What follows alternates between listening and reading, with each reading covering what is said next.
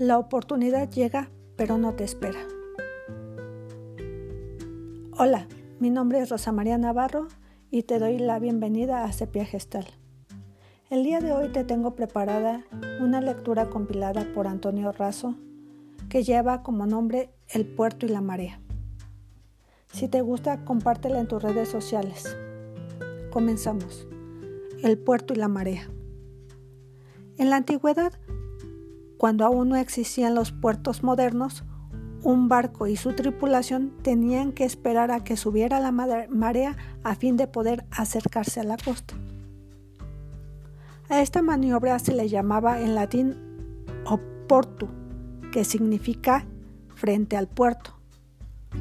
Pues en efecto, era en esa posición en la que el navío esperaba el ascenso de la marea. Pues bien, de esa expresión latina, con el transcurrir del tiempo se derivó la palabra oportunidad.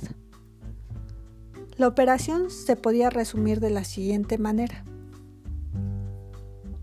El capitán y la tripulación del navío tenían que mantenerse en estado de alerta permanente, pues si dejaban pasar la oportunidad, la espera de un nuevo flujo de marea podía ser no solo larga y tensa, sino además desastrosa.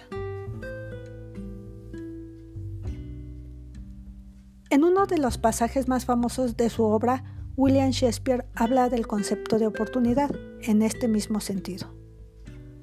Cuando la marea de los asuntos de los hombres sube de nivel, conduce a la fortuna. Mas si se le pierde, el viaje de la vida termina en ruinas y desgracias.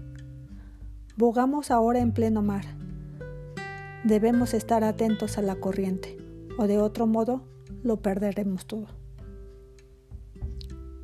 Recuerda, la oportunidad es como el tren que llega a la estación y el cual debes de abordar. Si no, se va, no te espera.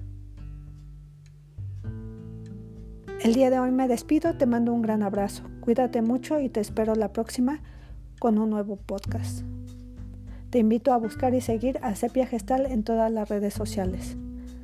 Si necesitas orientación, psicoterapia o asesoría, comunícate al 55 85 81 42 75. Estamos para servirte. Hasta luego.